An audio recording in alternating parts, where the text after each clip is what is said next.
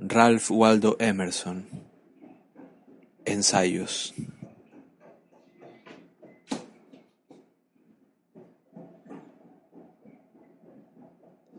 Historia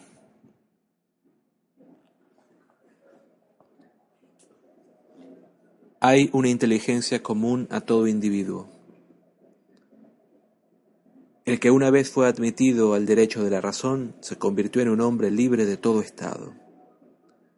Lo que Platón pensó lo puede pensar él. Lo que un santo sintió lo puede sentir él. Lo que pudo pasar a cualquier hombre en cualquier época lo puede comprender él.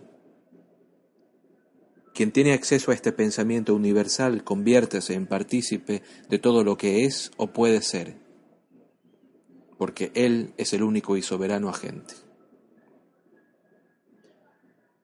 Las obras de este pensamiento hállanse consignadas en la historia.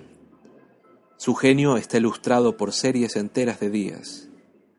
El hombre es explicable nada menos que por toda su historia. Sin prisas ni pausas, el espíritu humano camina hacia adelante desde el principio para ir dando cuerpo a cada facultad, a cada pensamiento, a cada emoción que le pertenecen en los acontecimientos adecuados. Pero el pensamiento antecede siempre a la realidad. Todos los hechos de la historia preexisten en la mente como leyes. Cada ley a su vez está formada por circunstancias predominantes y los límites de la naturaleza dan poder, pero a su tiempo.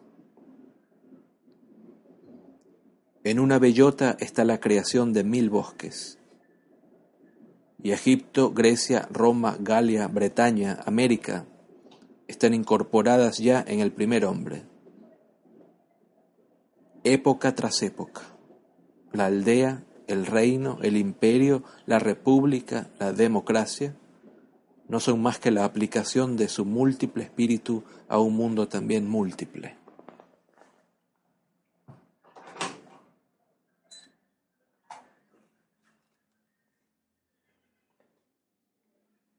Este pensamiento humano es el que escribió la historia y debe ser leída. La esfinge debe resolver su propio enigma. Si la historia entera está en un hombre, debe ser explicada desde, desde, la experiencia individual. Hay una relación entre las horas de nuestra vida y los siglos del tiempo. Así como el aire que respiro proviene de los grandes reservorios de la naturaleza, como la luz que cae sobre mi libro es producida por una estrella a cientos de millones de millas de distancia, como el equilibrio de mi cuerpo depende del equilibrio de las fuerzas centrífugas y centrípedas. Así las horas deberían ser informadas por los siglos y los siglos explicados por las horas. Cada individuo no es más que una encarnación más de la mente universal. Todas sus propiedades existen en él. Cada nuevo hecho de su experiencia privada derrama luz sobre lo que han llevado a cabo grandes grupos de hombres y las crisis de su vida hacen referencia a crisis nacionales. Toda revolución fue primero un pensamiento en la mente de un hombre y cuando ese mismo pensamiento sale al encuentro de otro hombre, tenemos la clave de esa época. Toda reforma fue durante un tiempo una opinión privada, y cuando vuelva a ser otra vez una opinión privada, resolverá de nuevo el problema de la época.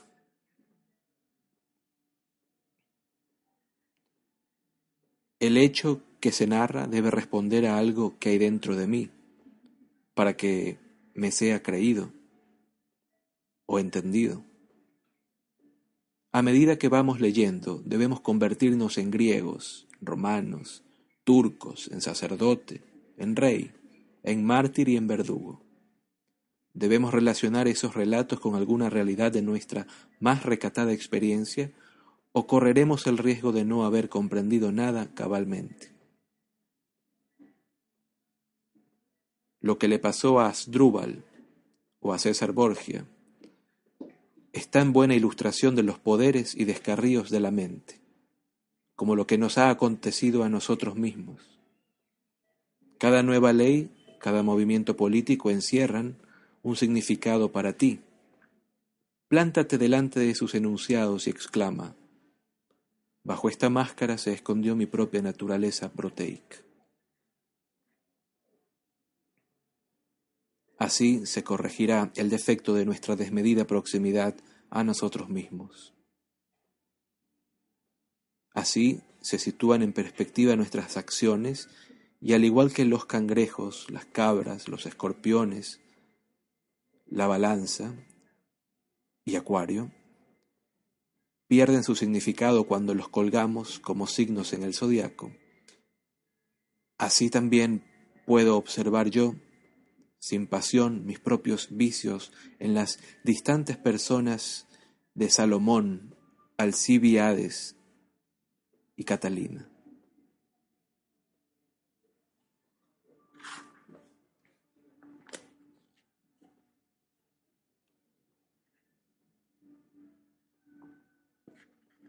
Esta es la naturaleza universal que confiere valor a los individuos particulares y a las cosas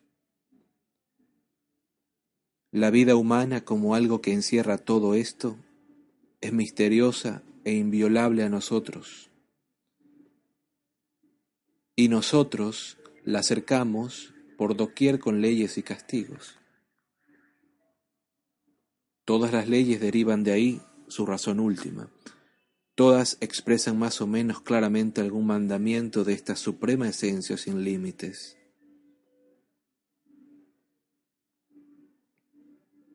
También la propiedad se apodera del alma, cubre grandes realizaciones espirituales e instintivamente nos aferramos a ella de buenas a primeras con espadas y leyes, con amplias y complejas combinaciones. El oscuro presentimiento de este hecho es la luz de nuestro día, el clamor de los clamores, la demanda de educación, de justicia, de caridad, el fundamento de la amistad y del amor y del heroísmo y grandeza que encierran los actos de confianza en uno mismo. Es notable que, sin darnos cuenta, leamos siempre como seres superiores. En ningún momento la historia universal, los poetas, los novelistas, ni siquiera en sus más impresionantes descripciones, en el ámbito sacerdotal, en los palacios imperiales, en los triunfos de la voluntad o del genio, hacen que perdamos nuestro oído o que nos sintamos intrusos o que reconozcamos que esto es para hombres mejores. La realidad es más bien que en sus más grandes conflictos nos sentimos como en nuestro propio elemento. Todo eso que Shakespeare refiere del rey un muchacho que lee en un rincón siente que es verdad aplicado a sí mismo. Simpatizamos con los grandes momentos de la historia, con los grandes descubrimientos, con las grandes resistencias, con los éxitos de los hombres, porque allí fue promulgada la ley, fue explorado el mar, fue descubierta la tierra, o fue descargado el golpe por nosotros como si nosotros mismos lo hubiéramos hecho o aplaudido en aquel lugar.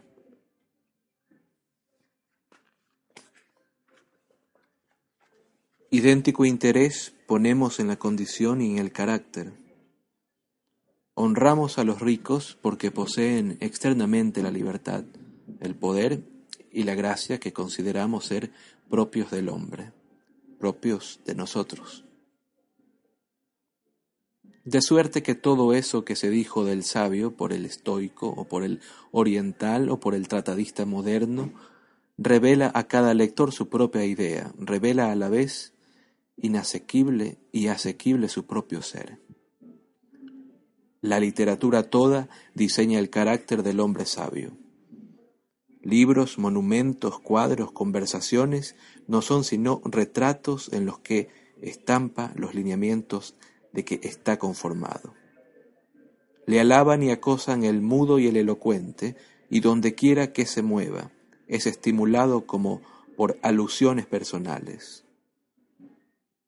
Un fiel aspirante, empero, jamás debe ir en pos de alusiones personales ni de alabanzas en el discurso.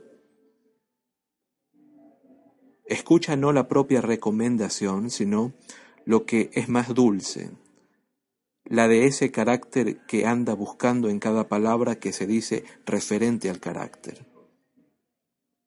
Más lejos todavía en cada hecho y en cada circunstancia, en el río que corre y en el mar que susurra.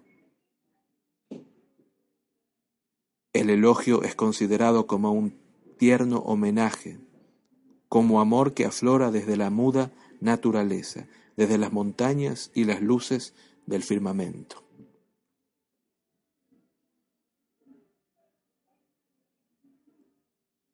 Usemos estas insinuaciones caídas como del sueño y de la noche a lo largo del día. El estudiante debe leer la historia de una manera activa y no pasiva para considerar su propia vida como el texto y los libros como comentario. Al obrar de esta suerte, la musa de la historia pronunciará oráculos como nunca acerca de aquellos que no se respetan a sí mismos. No creo que hombre alguno que lea correctamente la historia piense que lo que fue realizado en épocas remotas por hombres cuyos nombres resonaron tan lejos tenga un sentido más profundo que lo que él está realizando hoy día. El mundo existe para la educación del hombre. No hay edad o estado de sociedad o modo de acción en la historia al cual no haya algo que corresponda en su vida. Cada cosa tiende de ese modo maravilloso a compendiarse y a cederle su propia virtud debería entender que es capaz de vivir toda la historia en su propia persona. Debe sentarse tranquilamente en su hogar sin verse atacado por reyes ni imperios, pues sabe que es más grande que toda la geografía y que todo el gobierno del mundo. Debe hacer suyo el punto de vista desde el que es leída comúnmente la historia, desde Roma y Atenas y Londres hasta él mismo y no negar su convicción de que Él es la corte y de que si Inglaterra o Egipto tienen algo que decirle, Él tratará el caso. De lo contrario, que los deje callados para siempre. Debe adquirir y mantener esa suave mirada bajo la cual descubren los hechos su secreto sentido y resultan semejante así poesía e historia. El instinto de la mente, el propósito de la naturaleza, se traicionan a sí mismos en el uso que hacemos de las narraciones más sobresalientes de la historia. El tiempo va borrando la brillante atmósfera, el sólido relieve de los hechos. No hay áncora, ni cable, ni tapias que puedan guardar un hecho como hecho. Babilonia, Troya, Tiro, Palestina y hasta la Roma primitiva están pasando a la ficción. El jardín del Edén, el sol que se detiene en Gabaón, es poesía desde entonces para todos los pueblos.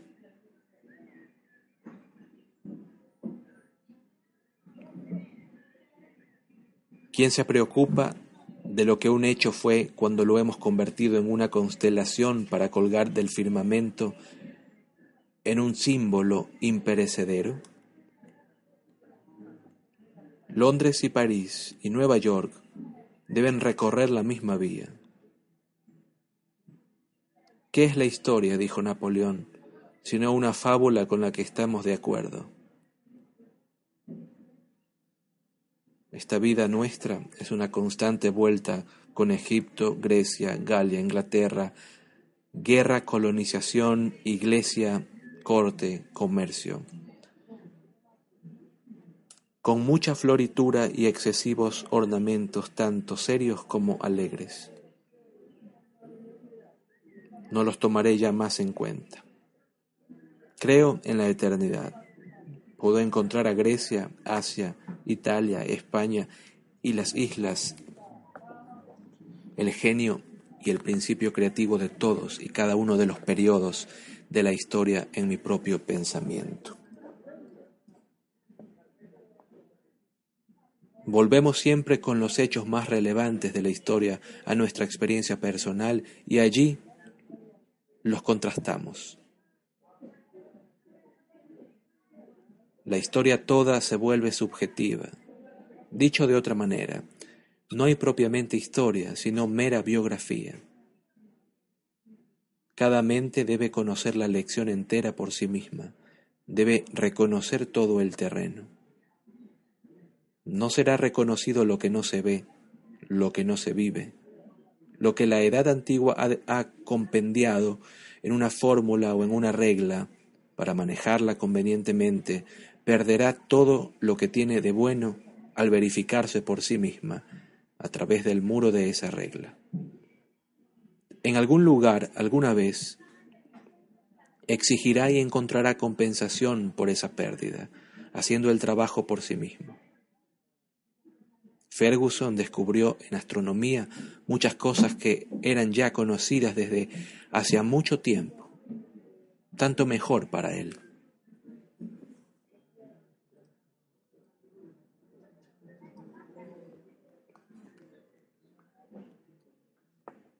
Esto debe ser la historia o no será nada. Cada ley que el Estado promulga señala una realidad en la naturaleza humana eso es todo. Debemos ver dentro de nosotros mismos la razón necesaria de cada realidad, ver cómo pudo y debió ser.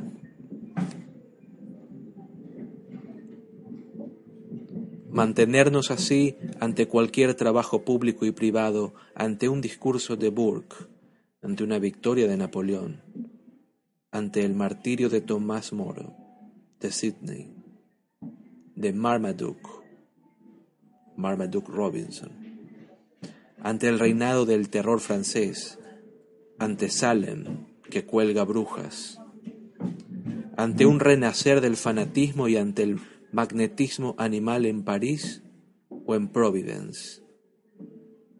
Debemos reconocer que hubiéramos sido afectados de la misma manera bajo las mismas influencias y que hubiéramos conseguido lo mismo y que nos hubiéramos preparado intelectualmente para recorrer las etapas y alcanzar el mismo grado de altura o la misma degradación que nuestro conciudadano, nuestro prójimo, ha alcanzado.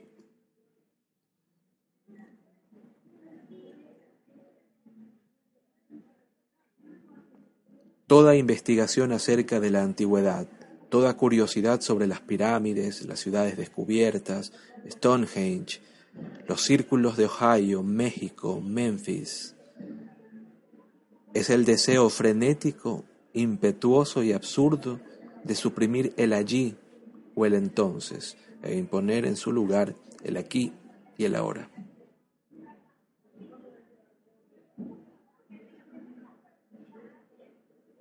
Belzoni desentierra y mide en las momias y en las pirámides de Tebas hasta conseguir atisbar el fin de la diferencia entre tan monstruoso trabajo y él mismo. Cuando ha quedado plenamente convencido, en términos generales y en los pormenores, de que todo aquello fue obra de hombres como él, igualmente pertrechada y motivada por los propósitos por los que él mismo podría haber estado trabajando, el problema ha quedado resuelto. Su pensamiento vive a lo largo de la línea de templos y esfinges y catacumbas. Se pasea satisfecho por todas ellas y ellas reviven en su mente. Son ahora.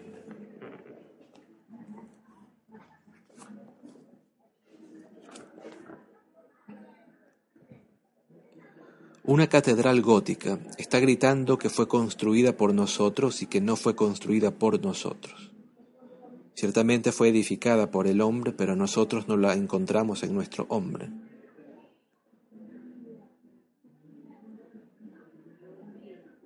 Pero apliquémonos a la historia de su producción. Pongámonos en el lugar y condición de que la edificó.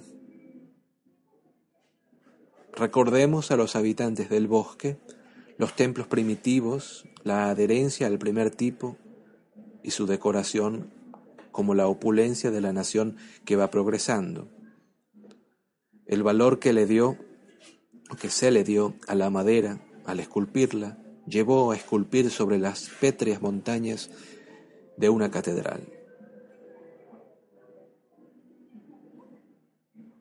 Cuando hemos recorrido íntegramente ese proceso y añadimos a todo ello la Iglesia Católica, sus cruces, su música, sus procesiones, los días de sus santos y el culto a las imágenes, nos encontramos como si ellos hubiesen sido el hombre que elevó la catedral. Hemos visto cómo pudo y debió ser ese proceso. Tenemos razón suficiente.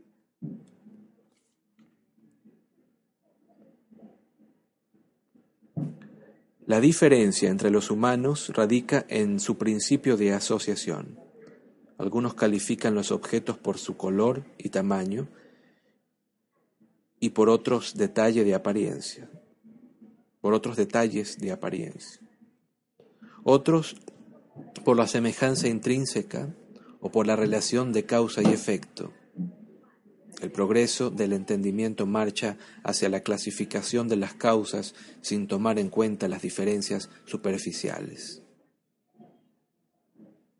Para el poeta, para el filósofo, para el santo, son amigables y sagradas todas las cosas, todos los acontecimientos provechosos, todos los días santos, todos los hombres divinos. Está amarrado a la vida por el ojo y desdeña las circunstancias. Cada sustancia química, cada planta, cada animal, en su crecimiento, evidencian la unidad de causa, la variedad de lo que aparece. Rodeados como estamos desde nuestros nacimientos por esta naturaleza creada, suave y fluida como una nube, o como el aire? ¿Por qué seremos tan empecinadamente pedantes y magnificaremos solo unas pocas formas?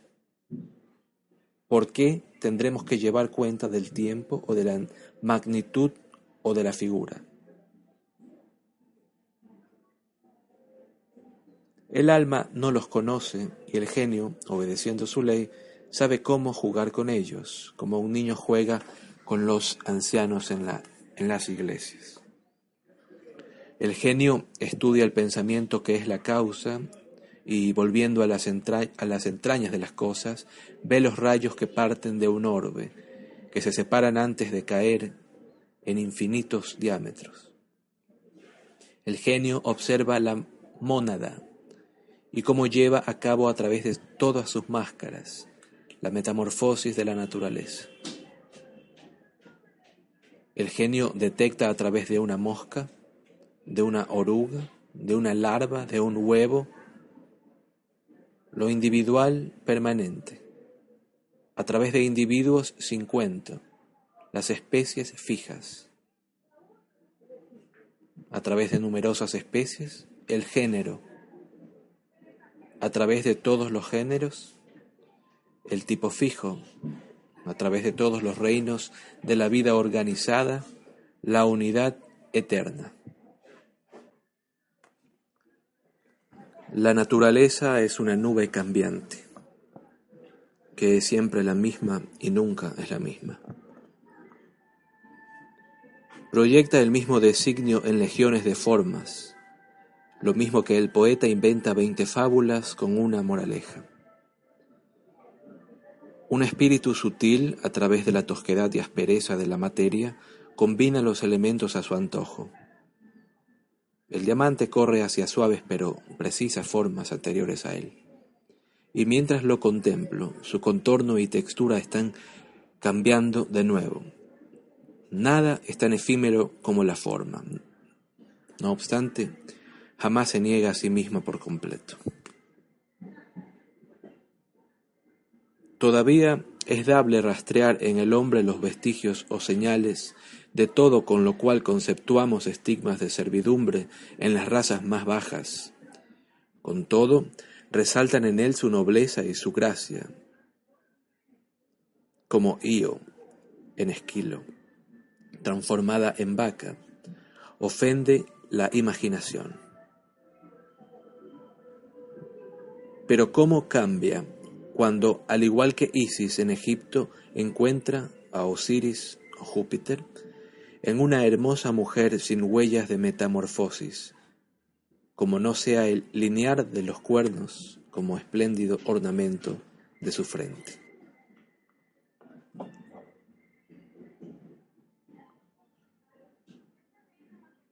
La identidad de la historia es intrínseca, la diversidad obvia.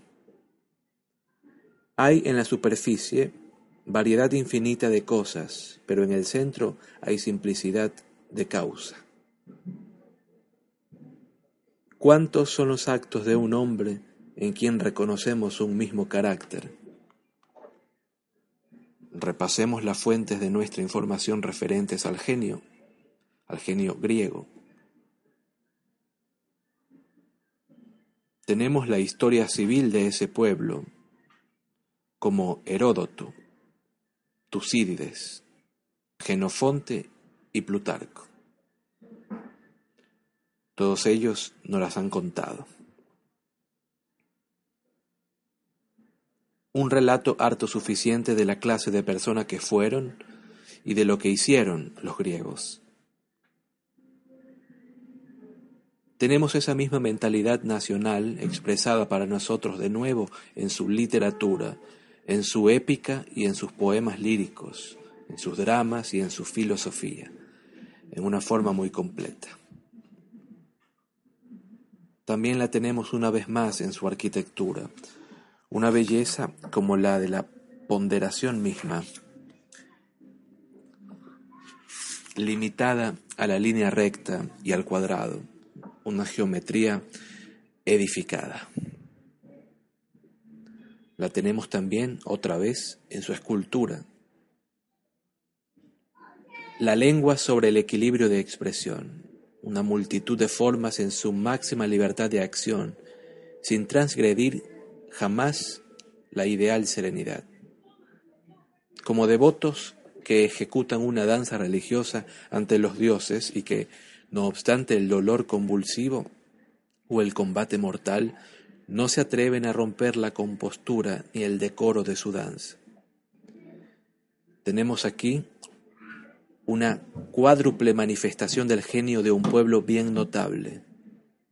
¿Y qué hay más dispar a los sentidos de una oda de Píndaro que un centauro de mármol? ¿Que el peristilo del Partenón? O que las postreras creaciones de Foción.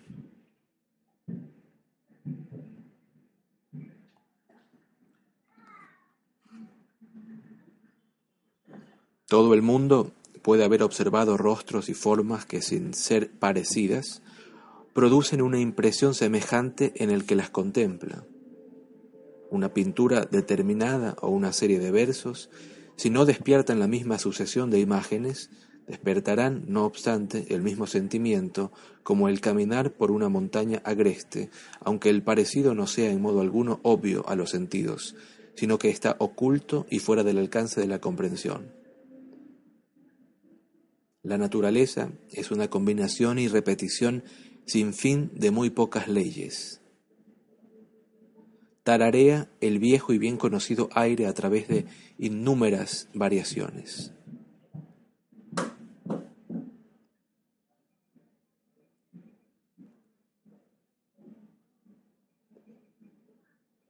La naturaleza está plena de una sublime semejanza familiar en sus obras y nos deleita y sorprende con parecidos en los más inesperados rincones. He visto la testa de un viejo jefe indio del bosque, que recordaba de inmediato el ojo de la cumbre pelada de una montaña y las arrugas de la frente sugerían los estratos de la roca. Hay hombres cuyas maneras tienen el mismo esplendor esencial que la simple e impresionante escultura de los frisos del Partenón y los vestigios del más temprano arte griego. Y hay composiciones del mismo tono que pueden encontrarse en los libros de todas las épocas.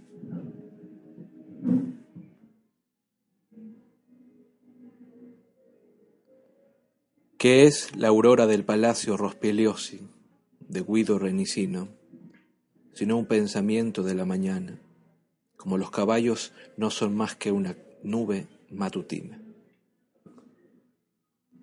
Si alguno se ocupara en observar la variedad de acciones a que se siente inclinado por igual en ciertas manifestaciones del pensar y aquellas hacia las que experimenta aversión, vería cuán profunda es la cadena de afinidad. Un pintor me contó que nadie podía dibujar un árbol sin de alguna manera convertirse en árbol, o dibujar a un niño estudiando únicamente las líneas exteriores de su forma, sino que observando por algún tiempo sus movimientos y juegos, el pintor penetra dentro de su naturaleza y puede entonces dibujarle a su gusto en cada una de sus actitudes. Así fue como Ruth penetró en las más íntimas naturalezas de sus ovejas. Conocí un diseñador empleado en una oficina pública que descubrió que no podía dibujar una roca hasta que le explicaron primero la estructura geológica de la roca. En un cierto estado del pensamiento está el común origen de muy diferentes obras.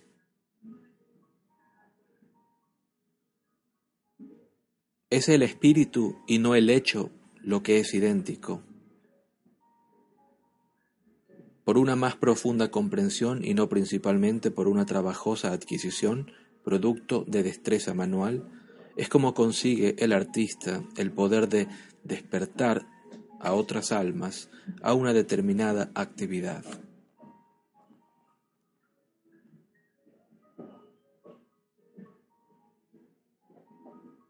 Se ha dicho que las almas comunes pagan con lo que hacen y las almas más nobles con lo que ellas son. ¿Y por qué? Porque una naturaleza profunda despierta en nosotros, con sus acciones y palabras, con su misma mirada y actitud, el mismo poder y belleza que un museo de esculturas o de cuadros famosos. La historia civil y natural, la historia del arte y de la literatura, deben ser explicadas desde la historia individual o se quedarán en meras palabras. Nada hay en ellas que no tenga relación con nosotros, nada que no nos interese, reino, universidad, árbol, caballo o bota de hierro.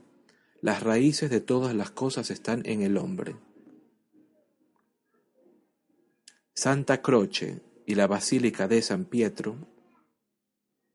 son pobres copias de un modelo divino. La Catedral de Estrasburgo es una contraparte material del alma de Erwin de Steibach. El verdadero poema es la mente del poeta. El verdadero barco es quien lo construye. Si pudiéramos descubrir su interior, veríamos en el hombre la razón del último rasgo y finura de su trabajo. Como cada espina y tinte en las conchas del mar preexiste en los órganos secretos del pez. El todo de la heráldica y de la caballería radica en la cortesía. Un hombre exquisitamente educado pronunciará tu nombre con una delicadeza tal que los títulos nobiliarios no serían capaces de aumentarla. La experiencia trivial de cada día está comprobando de continuo alguna vieja predicción que nos concierne y convirtiendo en realidades palabras y signos que hemos oído y visto sin prestar atención. Me dijo una señora con la que andaba paseando por el bosque que ella siempre le había parecido, que a ella siempre le había parecido que los bosques están como en espera,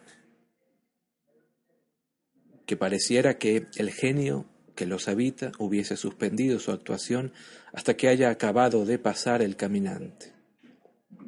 Pensamiento que la poesía ha festejado en la danza de las hadas, que se retiran al sentir que se aproximan pies humanos. El hombre que ha contemplado la aparición de la luna rasgando las nubes a medianoche, ha presenciado como un arcángel la creación de la luz y del universo. Recuerdo que un día de verano en el campo me señaló mi compañero una hacha nube, una ancha nube,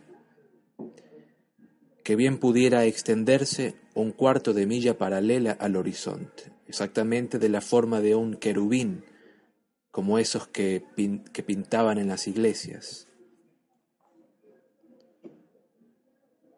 Un bloque redondo en el centro, al que no fue difícil darle vida con ojos y boca, apuntalado a cada uno de los lados por anchas y simétricamente prolongadas alas. Lo que una vez aparece en la atmósfera puede repetirse con frecuencia, y ese fue sin duda el arquetipo de aquel ornamento familiar. He visto en el cielo una cadena de relámpagos de verano que pusieron ante mis ojos de repente eso que los griegos tomaron de, la naturaleza cuando pintaron el rayo en la mano de Júpiter.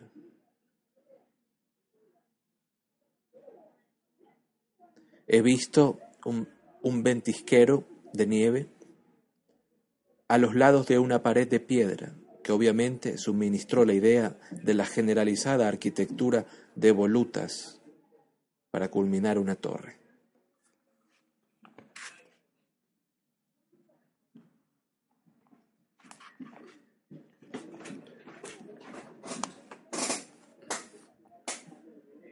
Cuando nos rodean circunstancias originales, inventamos nuevos órdenes y decorados de la arquitectura, como observamos que cada pueblo adornó sencillamente sus primitivas moradas. El templo dórico conserva el parecido con la cabaña de madera que habitara el dorio. La pagoda china no es más que la simple tienda del tártaro. Los templos indios y egipcios muestran todavía los túmulos de tierra y las moradas subterráneas de sus antepasados.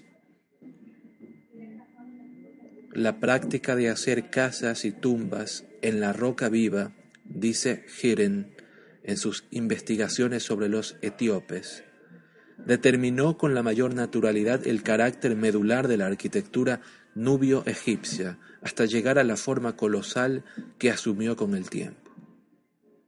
En esas cavernas que deparaba ya la naturaleza, se fue acostumbrando a habitar el ojo humano dentro de formas y volúmenes enormes. De suerte que cuando el arte acudió a prestar ayuda a la naturaleza, no fue capaz de moverse en una pequeña escala sin degradarse. ¿Cómo hubieran podido asociarse las estatuas de tamaño natural o los pulidos pórticos con aquellos gigantescos salones ante los cuales solamente Coloso pudiera sentarse como vigilante o apoyarse en los pilares de su interior?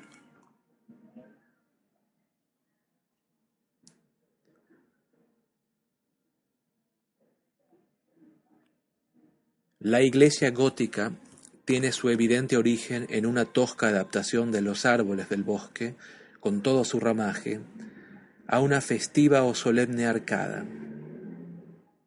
Las bandas en torno a a las fisuras de los pilares, indican todavía los verdes mimbres con que estuvieron sujetas. No es posible caminar por una carretera bordeada de pinos sin sentirse impresionado por las apariencias arquitectónicas del bosque, particularmente en invierno, cuando todos los árboles desprovistos de follaje simulan el arco bajo de los sajones.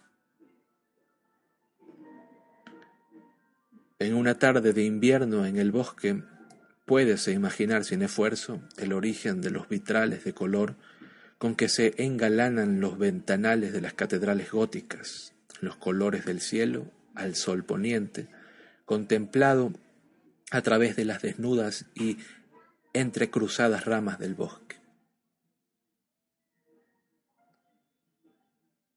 Tampoco es posible que penetre ningún amante de la naturaleza por entre los vetustos pilares de Oxford y las catedrales inglesas sin que se percate de que el bosque se impuso en la imaginación del que las edificó, y de que su cincel, sierra y cepillo reprodujeron asimismo sus helechos, sus espigas de flores, sus acacias, sus olmos, robles, pinos y abetos.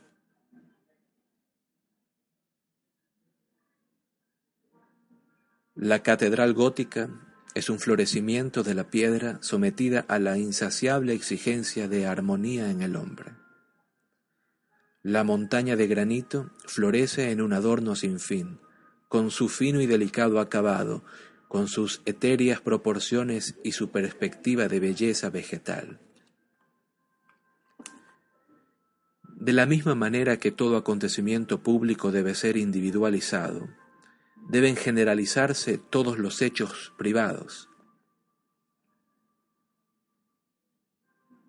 Solo entonces llegará a ser la historia fluida y fiel y profunda y sublime la biografía. Al igual que los persas imitaron en los esbeltos fustes y capiteles de su arquitectura el tallo y la flor del loto y de la palma, Así la corte persa en su época de esplendor jamás se dio al nomadismo de sus tribus bárbaras, sino que viajaba de Ecbatana, una vez que se había acabado la primavera, a Susa en el verano y a Babilonia en el invierno.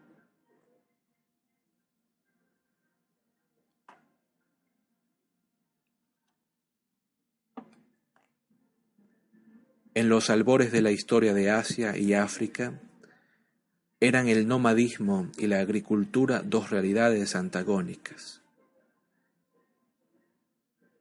Las geografías de Asia y de África exigían una vida nómada, pero los nómadas eran el terror de todos aquellos a quienes el suelo y las ventajas del comercio habían empujado a edificar aldeas. La agricultura fue, por ende, una especie de requerimiento religioso aconsejado por el riesgo que corría la estabilidad por causa de los nómadas.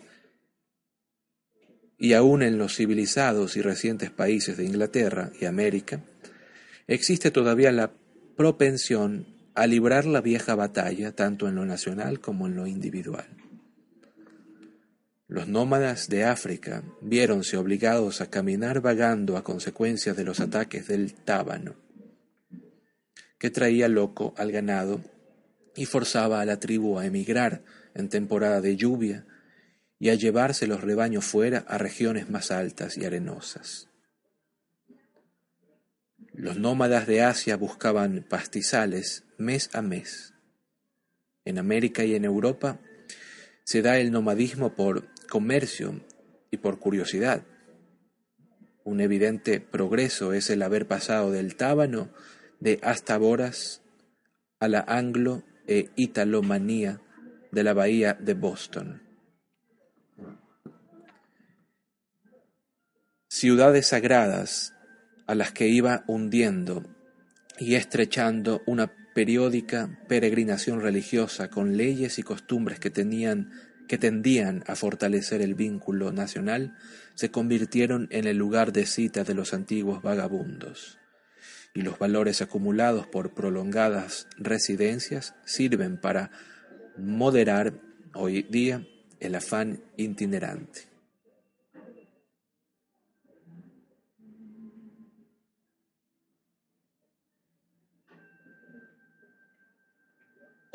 No posee menos fuerza el antagonismo de las dos tendencias en lo individual, como cuando predomina la atracción por la aventura o el deseo de reposo.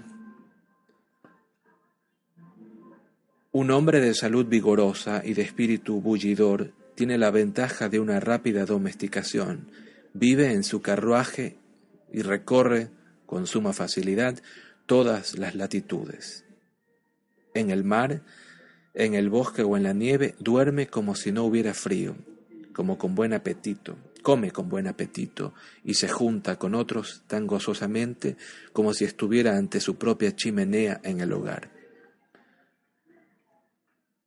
¿O acaso sea todavía más profunda su facilidad, basada como está en el mayor alcance de sus facultades de observación, que le ofrecen aspectos interesantes donde quiera que atisban sus ojos cosas nuevas. Los pueblos de vida pastoril se sintieron necesitados y hambrientos hasta el borde de la desesperación. Y este nómada intelectual desparramó en sus excesos el pensamiento sobre un montón de cosas mientras se disipaba su poder. En cambio, el industrioso que guarda su casa, se conforma con encontrar en su propio suelo todos los medios de vida y no advierte el peligro de la monotonía y de las decadencias a menos que sea estimulado por inspiraciones de fuera.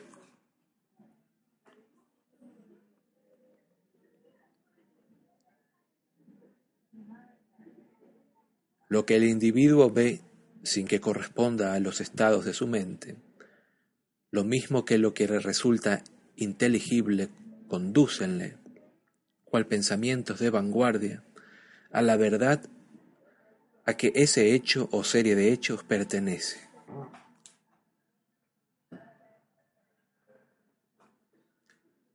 Puedo sumergirme en el mundo primitivo como buscándolo a tientas, con dedos que investigan en las catacumbas, en las bibliotecas, en los quebrados relieves y torsos de las ciudades en ruinas.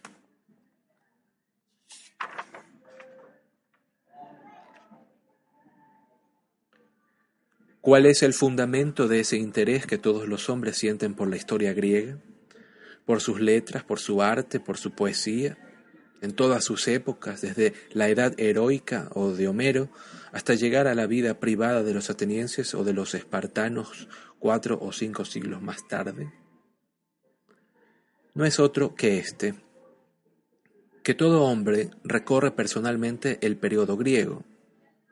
El estado griego es la época de la naturaleza corporal, la perfección de los sentidos, de la naturaleza espiritual, que se desenvuelve en estrecha unidad con el cuerpo. En ella le dieron esas formas humanas que proporcionaron al escultor sus modelos de Hércules, de Febo y de Júpiter, no como las figuras que abundan en las calles de las ciudades modernas, donde el rostro es una confusa mancha de formas, sino otras compuestas por rasgos indelebles, firmemente definidos y simétricos, cuyas cuencas de los ojos están de tal manera formadas que hubiera resultado imposible para esos ojos dirigir miradas de soslayo de un lado a otro. Tendrían que volver toda la cabeza. Rudas y austeras son las costumbres de esa época. La reverencia exhibida débese a cualidades personales, valentía, elocuencia, dominio de sí mismo, justicia, fortaleza, rapidez, una voz bronca, un ancho pecho. No eran conocidos el lujo y la elegancia, la población escasa y la fuerza de voluntad hacen de cada hombre su propio criado, cocinero, carnicero y soldado. Y el hábito de satisfacer sus propias necesidades educa el cuerpo con maravillosos resultados.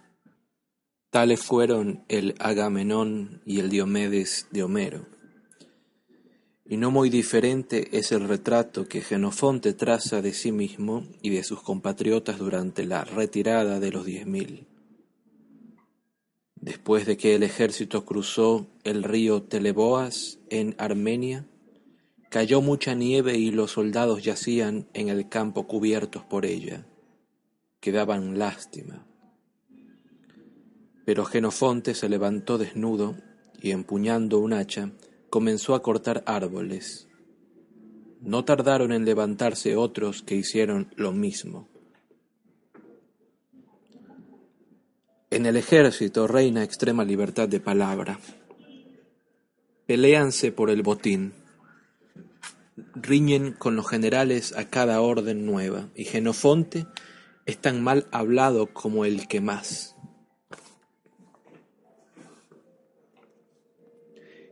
¿Quién no comprende que aquello es una banda de generosos muchachos con un código del honor y una disciplina tan relajados como puedan tenerlos los grandes muchachos? El espléndido encanto de la tragedia antigua, y a decir verdad, de toda la literatura griega, estriba en que la persona habla con sencillez, habla como una persona que tiene un enorme sentido sin darse cuenta de ello antes todavía de que el buen sentido y el hábito de reflexionar se haya convertido en el hábito predominante de la mente. Nuestra admiración por lo antiguo no es admiración por lo viejo, sino por lo natural. Los griegos no eran reflexivos, pero eran perfectos en sus sentidos y en su salud con la más fina constitución psíquica del mundo. Los adultos actuaban con la simplicidad y gracia de los niños. Hacían vasijas, tragedias, estatuas como pudieran hacerlas, unos sentidos pletóricos de salud, o sea, de buen gusto. Esas cosas han continuado haciéndose en todas las edades y se hacen ahora donde quiera que haya buena salud pero, como una evidente muestra de su superior organización, los griegos han sobrepasado a todos. Combinan la energía de la madurez con la inconsciencia impetuosa de la niñez. El atractivo de esas costumbres es que pertenecen al hombre y son conocidas por todos los hombres en virtud de haber sido una vez niños. Aparte de eso, no faltan nunca individuos que conserven esas características. Una persona con un carácter infantil y una innata energía es todavía un griego y reaviva nuestro amor por la musa de la Hélade. Admiro el amor por la naturaleza de Filoctetes, leyendo esos delicados apóstrofes al sueño a las estrellas, a las rocas, a las montañas y a las olas, siento que pasa el tiempo como la marea baja del mar. Siento la eternidad del hombre, la permanencia de su pensamiento. El griego tuvo, en mi opinión, la misma compañía que yo tengo. El sol y la luna, el agua y el fuego encontraron su corazón exactamente como encuentran el mío. Entonces, la cacareada distinción entre griegos e ingleses, entre escuelas clásicas y románticas, parece superficial y pedante. Cuando un pensamiento de Platón se convierte en un pensamiento mío, cuando una verdad que inflamó el alma de Píndaro inflama también la mía, el tiempo ya no existe. Cuando advierto que nosotros dos nos encontramos en un grado tal de comprensión que nuestras dos almas se tiñen con el mismo sentimiento, lo que las convierte en una sola? ¿Por qué habría de contar los años egipcios?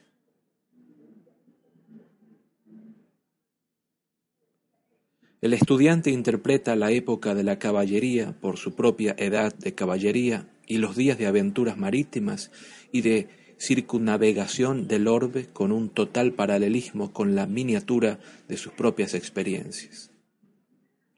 La misma clave emplea para con la historia sagrada del mundo.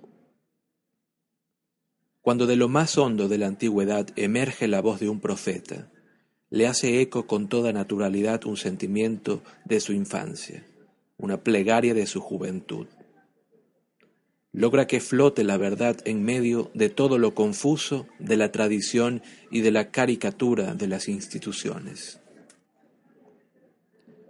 De vez en cuando aparecen espíritus raros y extravagantes que sacan a la luz acontecimientos inéditos de la naturaleza. Me refiero a esos hombres de Dios que han convivido de tiempo en tiempo entre los humanos y han impresionado con su misión el corazón y el alma de sus más anódinos oyentes.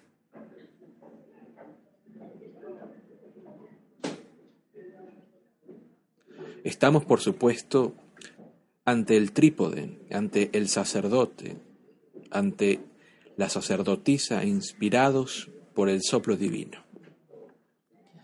Jesús asombra y subyuga al pueblo sensual.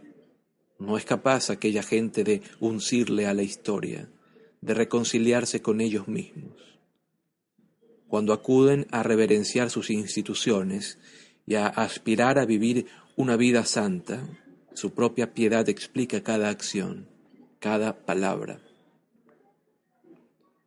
Cuán fácilmente los domesticaron en sus espíritus los venerables ritos de Moisés, de Zoroastro, de Manú, de Sócrates. No soy capaz de descubrir ambigüedad en ellos. Son míos tanto como de ellos. Sin atravesar mares ni siglos, he contemplado los primitivos monjes y anacoretas. Más de una vez me he topado con algunos individuos de suma negligencia en el trabajo y enorme efectividad en la contemplación. Supremos beneficiarios que piden en nombre de Dios como si hiciesen bien al siglo XIX. Simeón el Estilita, los de la Tebaida, los primeros capuchinos.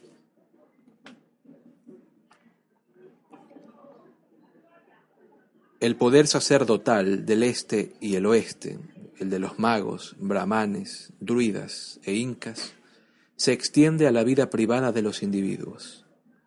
La opresora influencia de un duro formalismo en un niño, que reprime su espíritu y su ánimo, paralizando su inteligencia, y eso sin producir indignación, sino temor únicamente y obediencia, y hasta cierta simpatía hacia el tirano. Es un hecho familiar explicado al niño cuando se convierte en hombre solamente para comprobar que el opresor de sus primeros años era él mismo, un niño tiranizado por esos nombres, palabras y formas de cuya influencia él no era más que un instrumento. La experiencia le enseña cómo fue adorado Baal y cómo se edificaron las pirámides mejor que los descubrimientos que hiciera Champollion de los nombres de todos los trabajadores y del costo de cada ladrillo. Encuentra a Siria y Cholula en las puertas de su propia casa.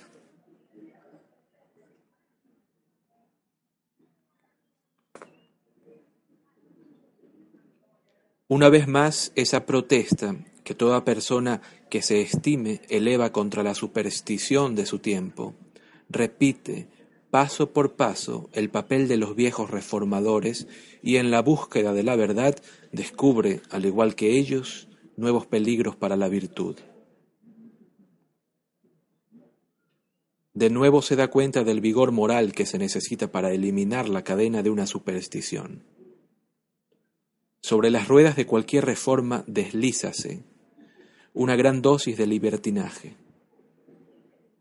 ¿Cuántas veces en la historia del mundo ha tenido que lamentar el Lutero del momento la decadencia de la piedad en su propio hogar?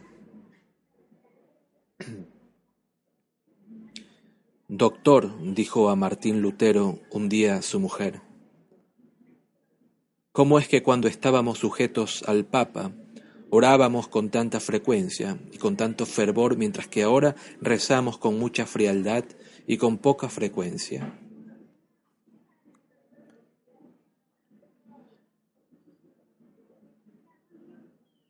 A medida que va avanzando, va descubriendo el hombre el gran parecido que conserva a lo largo de la literatura, así en la de ficción como en la histórica. Encuéntrase con que el poeta no fue un hombre raro que describió situaciones peregrinas e imposibles, sino que ese sujeto universal realizó con su pluma una auténtica confesión, verdadera para uno y verdadera para todos. En líneas plenamente inteligibles, para él lee su propia y secreta biografía, esbozada antes de que él naciera.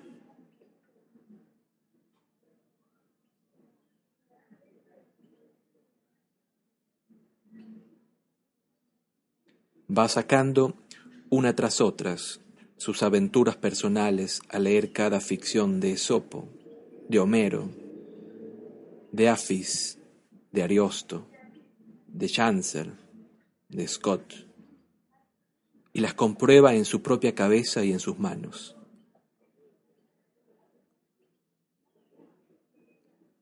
Las hermosas fábulas de los griegos, al ser producto de la imaginación que no de la fantasía, constituyen verdades universales.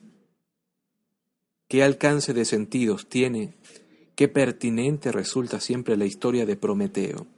Aparte de su valor original como el primer capítulo de la historia de Europa, la mitología que nos vela tenuamente hechos auténticos, la invención de las artes mecánicas y la migración de las colonias, nos brinda la historia de la religión con cierta aproximación a la fe de edades posteriores. Es el amigo del hombre, se sitúa entre la injusta justicia del Padre eterno y la raza de los mortales, dispuesto a soportar cualquier cosa por causa de ellos.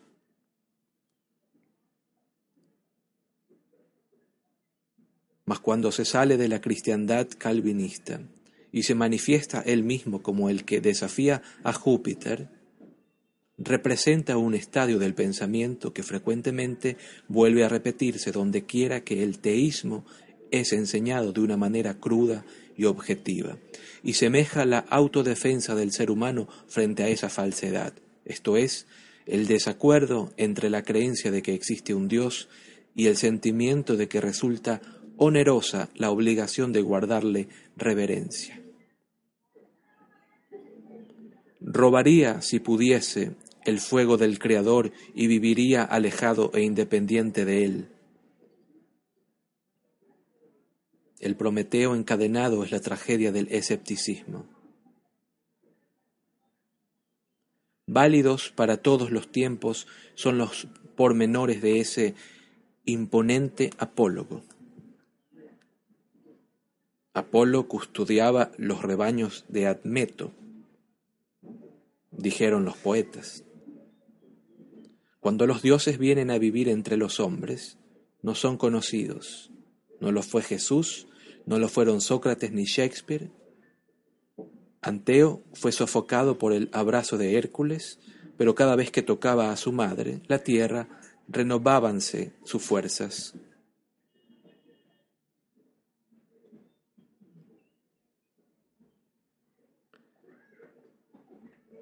El hombre es el gigante nato, y dentro de su flaqueza, su cuerpo y su espíritu juntamente se fortalecen por el hábito de convivir con la naturaleza, el poder de la música, el poder de la poesía, capaces de soltarse cual si estuvieran dotadas de potentes alas.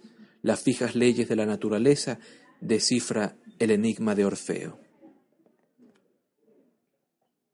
La percepción filosófica de la identidad a lo largo de imitaciones sin fin en la forma le lleva a conocer a Proteo.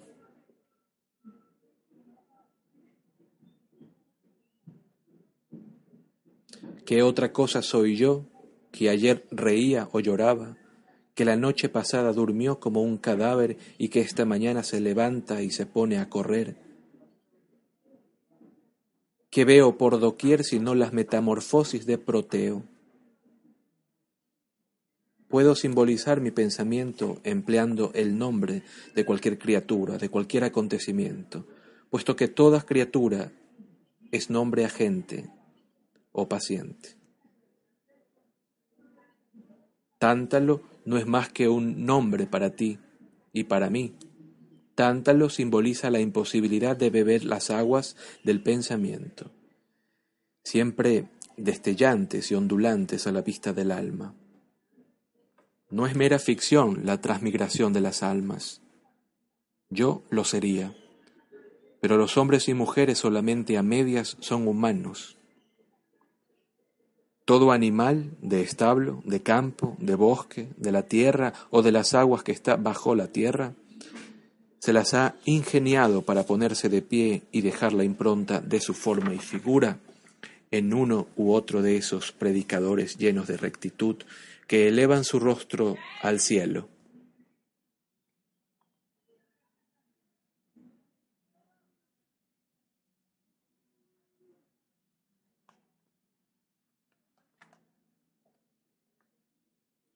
Ah, hermano, detén el flujo de tu alma, rema corriente abajo hacia formas dentro de esos hábitos que ahora tienes y que se han ido deslizando a lo largo de muchos años. Qué cercana y qué apropiada a nosotros es la vieja leyenda de la Esfinge. Cuéntase de ella que se sentaba a la vera del camino y proponía acertijos a quienes pasaban. Si el caminante no sabía la respuesta o no sabía resolverlo, lo devoraba ahí mismo, vivo, y si lograba adivinarlo, se daba muerte a la esfinge. ¿Qué es nuestra vida sino una pugna sin fin de hechos y sucesos que vuelan? En espléndida variedad se dan los cambios, lanzando todos interrogantes al espíritu humano, incluso a aquellos hombres que no pueden contestar con una sabiduría superior, aprovechan esos hechos o interrogantes del tiempo. Hechos que los encumbran, que los tiranizan, y los convierten en hombres rutinarios, hombres de sentido, en quienes una obediencia literal a los hechos ha extinguido cualquier chispa de esa luz gracias a la que el hombre es verdaderamente hombre. Pero si el hombre es fiel a sus mejores instintos, a sus sentimientos, y se sacude el imperio de los hechos como quien viene de una más alta estirpe, si permanece firme en su interior y sólo atiende a los principios, entonces los hechos caen a sus lugares dóciles y flexibles. Conocen a su dueño y hasta el más insignificante de ellos le glorifica.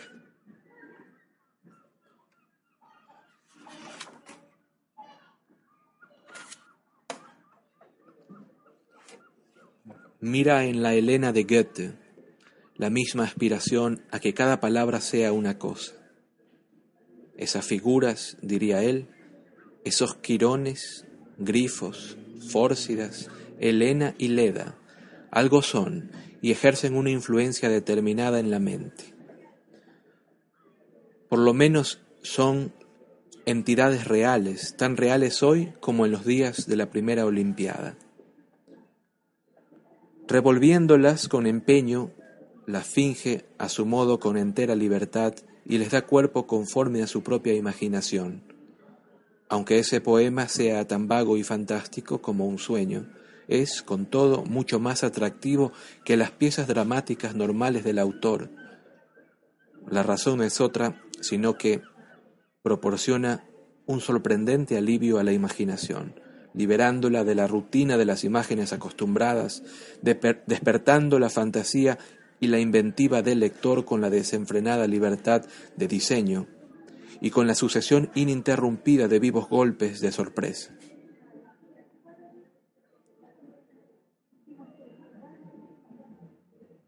La naturaleza del universo, demasiado fuerte para la débil naturaleza del bardo, plántase sobre su cuello y escribe por medio de su mano. De suerte que cuando le parece que está produciendo un mero capricho o una fábula descabellada, el resultado es una exacta alegoría. De aquí que Platón dijera que los poetas expresan grandes y sabias cosas que ellos mismos no comprenden.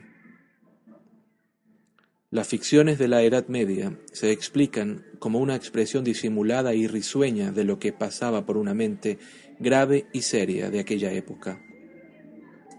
La magia y cuanto a ella se refiere no es más que un hondo presentimiento de los poderes de la ciencia. Las botas que corren mucho, la espada bien filosa, el poder del calmar los elementos, de sacar partido a las virtudes secretas de los minerales, de interpretar las voces de los pájaros, son oscuros esfuerzos de la mente que van en una dirección correcta. La destreza preternatural del héroe, el don de la eterna juventud y ficciones semejantes, parécense al empeño del espíritu humano por doblegar las apariencias de las cosas a los deseos de la mente.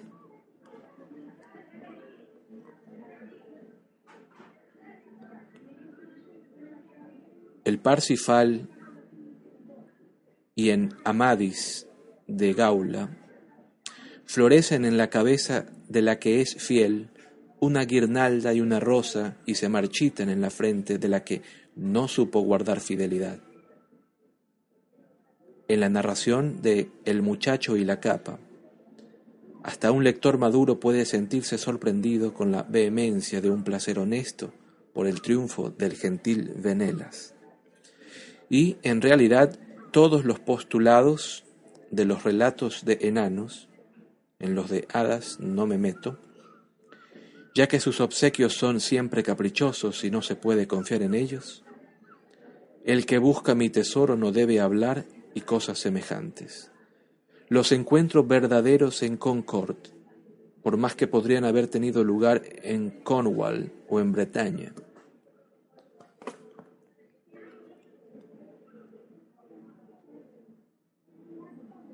¿Acaso es diferente la más reciente novela? Leo La novia de Lammermoor. Sir William Ashton no es más que una máscara para una tentación vulgar. El castillo de Ravenwood. Un nombre elegante para una pobreza henchida de orgullo. Y la misión extranjera de Estado, un bunyan encubierto por una actividad honesta.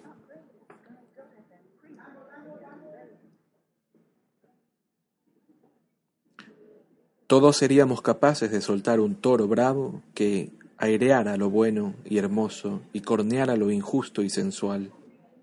Lucy Ashton no es más que otro nombre para la fidelidad, que es siempre bella y siempre está expuesta a las calamidades de este mundo. Más paralela a la historia civil y metafísica del hombre, discurre día tras día otra historia, la historia del mundo externo en la que Él no está menos estrechamente implicado. Él es el compendio del tiempo, es también lo correlativo a la naturaleza.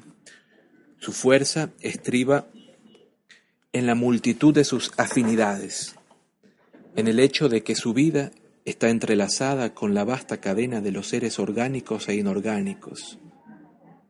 En la antigua Roma, partían del foro las, carreteras públicas que se prolongaban por el norte, por el sur, por el este y por el oeste hasta el corazón de cada provincia del imperio, poniendo los mercados de las ciudades de Persia, de España y de Bretaña al alcance de los soldados de la capital.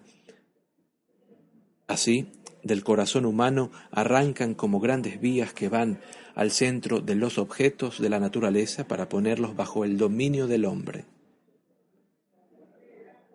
Un hombre es un manojo de relaciones, un nudo de raíces, cuya flor y fruto es el mundo. Sus facultades tienen relación con naturalezas que se encuentran fuera de él y vaticinan el mundo que va a habitar. como las aletas del pez indican de antemano que existe el agua, y como las alas de un águila en el cascarón presuponen el aire. No puede vivir el hombre sin un mundo. Coloca a Napoleón en una isla que le sirva de prisión. Deja que sus facultades no encuentren hombres sobre los que poder actuar. Sin Alpes que escalar, sin aventuras que correr, y golpeará el aire y semejará a un estúpido. Transpórtale a vastos países, a poblaciones densas, a intereses complejos y poderes antagónicos, y verás que ese hombre, Napoleón, limitado por tal perfil y entorno, no es el Napoleón virtual, es más bien la sombra de tal voz. Su sustancia no está aquí, porque lo que ves no es más que la parte más pequeña, y la última porción de humanidad, pero aquí estuvo el marco entero. Es de tan elevada y espaciosa estatura que tu techo no basta a contenerlo.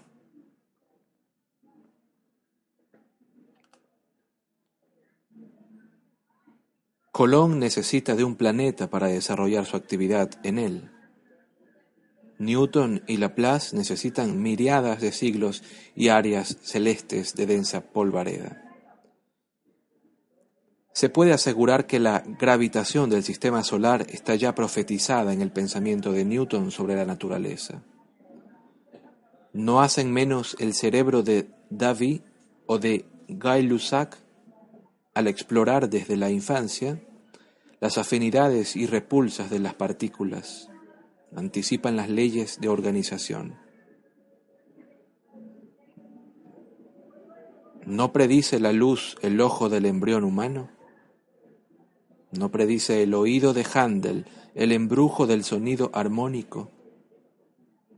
¿Y no predicen los dedos constructores de Walt, de Fulton, de Whittemore, de Arkwright, la fusión la dureza, el temple de los metales, las propiedades de la piedra, del agua, de la madera. No anticipan los hermosos atributos de las doncellas, los refinamientos y decoración de la sociedad civil. También aquí nos rememora la acción del hombre en el hombre una inteligencia podría examinar sus pensamientos por edades y no alcanzaría tanto conocimiento de sí mismo como el que en un solo día le enseñaría la pasión amorosa. ¿Quién creerá conocerse a sí mismo antes de haberse visto sacudido por la indignación ante un ultraje, o de haber escuchado una lengua elocuente, o de haber participado en el fervor de la multitud en una manifestación cívica o en una alarma. Nadie es capaz de anticipar su experiencia o de adivinar qué facultad o sentimiento le descubrirá un objeto nuevo. Del mismo modo que no es capaz de dibujar hoy la faz de una persona a la que verá mañana por primera vez. No iré en pos de una exposición general para averiguar la razón de esta correspondencia. Basta que la historia sea leída y escrita a la luz de estos dos hechos, a saber, que la mente es una y que la naturaleza le es correlativa.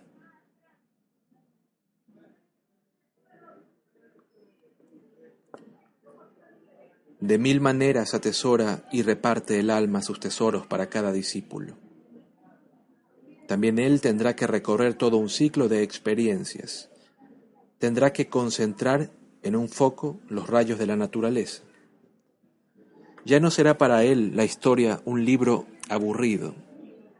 Caminará encarnada en todo hombre, justo y sabio. No me contarás con lenguajes y títulos el catálogo de los volúmenes que has leído me hará sentir qué periodos has vivido. Un hombre será el templo de la fama. Caminará de acuerdo a cómo han descrito a esa diosa los poetas, con una túnica pintada toda ella de admirables eventos y experiencias, su forma y su aspecto, a causa de su exaltada inteligencia, constituirán esa veteada vestidura.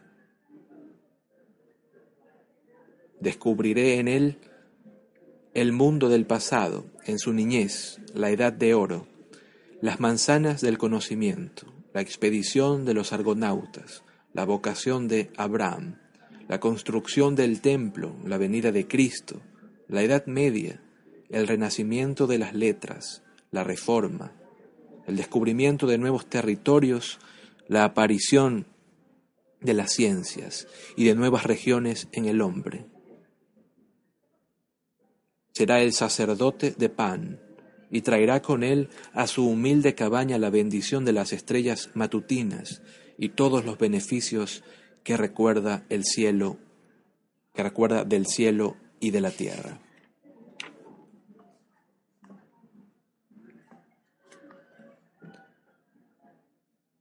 ¿Hay algo de arrogante en esta afirmación?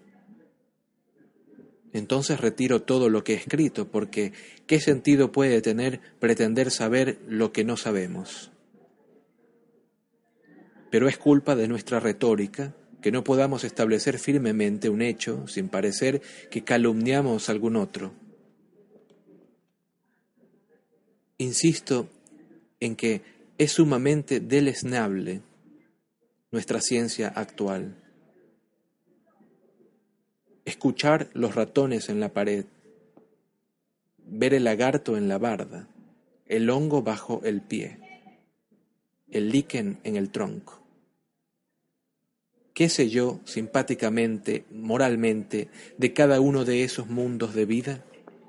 Tan antiguos como el hombre caucásico, tal vez más. Esos seres han guardado su enseñanza a su lado y no hay registro de que hayan pasado de uno a otro palabra o señal alguna. ¿Qué conexión muestran los libros entre los 50 o 60 elementos químicos y las eras históricas? ¿Qué registra la historia de los anales metafísicos del hombre? ¿Qué luz derrama sobre esos misterios que escondemos bajo los nombres de muerte e inmortalidad? Sin embargo, la historia toda debería estar escrita con una sabiduría que divinizase el rango de nuestras afinidades y considerase los hechos como símbolos. Me siento avergonzado de ver qué banal cuento pueblerino es lo que llamamos historia. ¿Cuántas veces tendremos que repetir Roma y París y Constantinopla? ¿Qué sabe Roma de la rata y del lagarto? ¿Qué son las Olimpiadas y los consulados para esos vecinos sistemas del ser? ¿Y qué aliento, en fin, o qué experiencia o auxilio reciben ellos de los esquimales cazadores de focas, de canaca en su canoa, del pescador, del estibador, del portero? Debemos escribir nuestras crónicas con mayor amplitud y mayor profundidad, desde una reforma ética, desde una influencia de la siempre nueva y siempre sana conciencia. Si es que pretendemos exponer con mayor fidelidad nuestra centralizada y bien relacionada naturaleza, en lugar de exhibir esa añeja cronología de egoísmo y de orgullo, para la que hemos colocado ante nuestros ojos unos lentes demasiado largos. Ese día existe ya para nosotros, brilla sobre nosotros sin que nos demos cuenta, pero la venda de la ciencia y de las letras no es el camino para penetrar en la naturaleza. El idiota, el indio, el niño, el granjero sin escuela, están más cerca de la luz con que debe ser leída la naturaleza que el disector o el anticuario.